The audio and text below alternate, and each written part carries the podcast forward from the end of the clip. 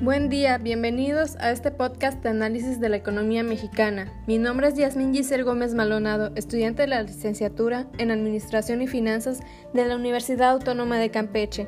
Y la interrogante de hoy es, ¿qué es el neoliberalismo y ¿está funcionado en México?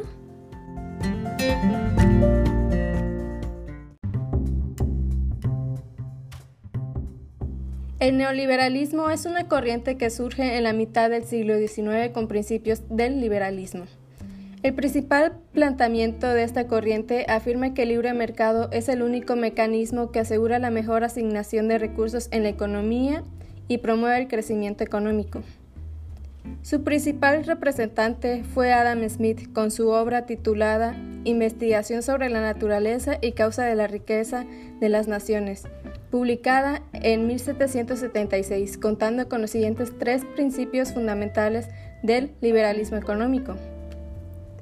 La libertad personal, la propiedad privada y la iniciativa y propiedad privada de las empresas.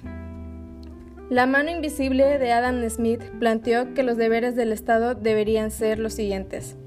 Proteger a cada miembro de la sociedad de la injusticia y opresión de otro miembro de la sociedad, sostener a las instituciones públicas y realizar obras de infraestructura.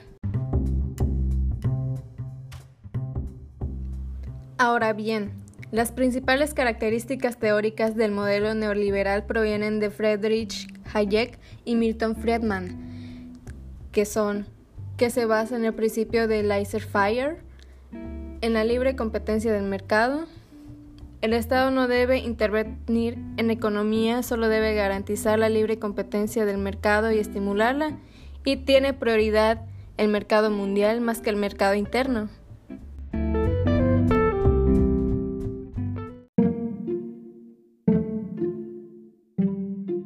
En el caso mexicano, se habla del neoliberalismo económico a partir del sexenio de Miguel de la Madrid, que continúa con Carlos Salinas de Gortari y Ernesto Cedillo por lo que lleva más de 15 años aplicándose al país.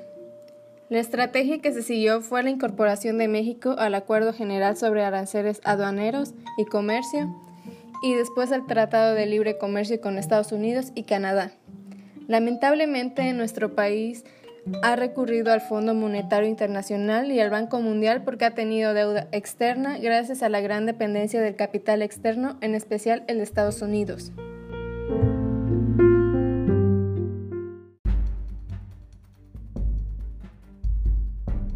Se considera que esto no ha funcionado en México porque el crecimiento es bajo, existe crisis agrícola. Las tasas del crecimiento del sector industrial disminuyen a causa del monopolio. La explotación de materias primas y a costos muy bajos en lugar de aprovechar esto en el país. Por descuidar al mercado interno, al igual que depender mucho del capital extranjero.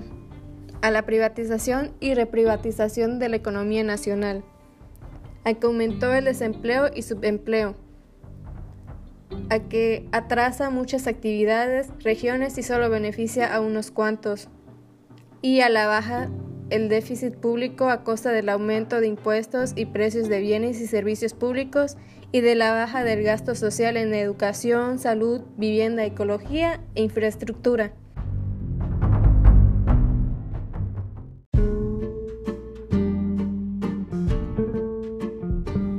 En resumen, la aplicación del modelo neoliberal en México no ha permitido que el desarrollo socioeconómico del país se traduzca en mejores condiciones de vida para un mayor número de mexicanos.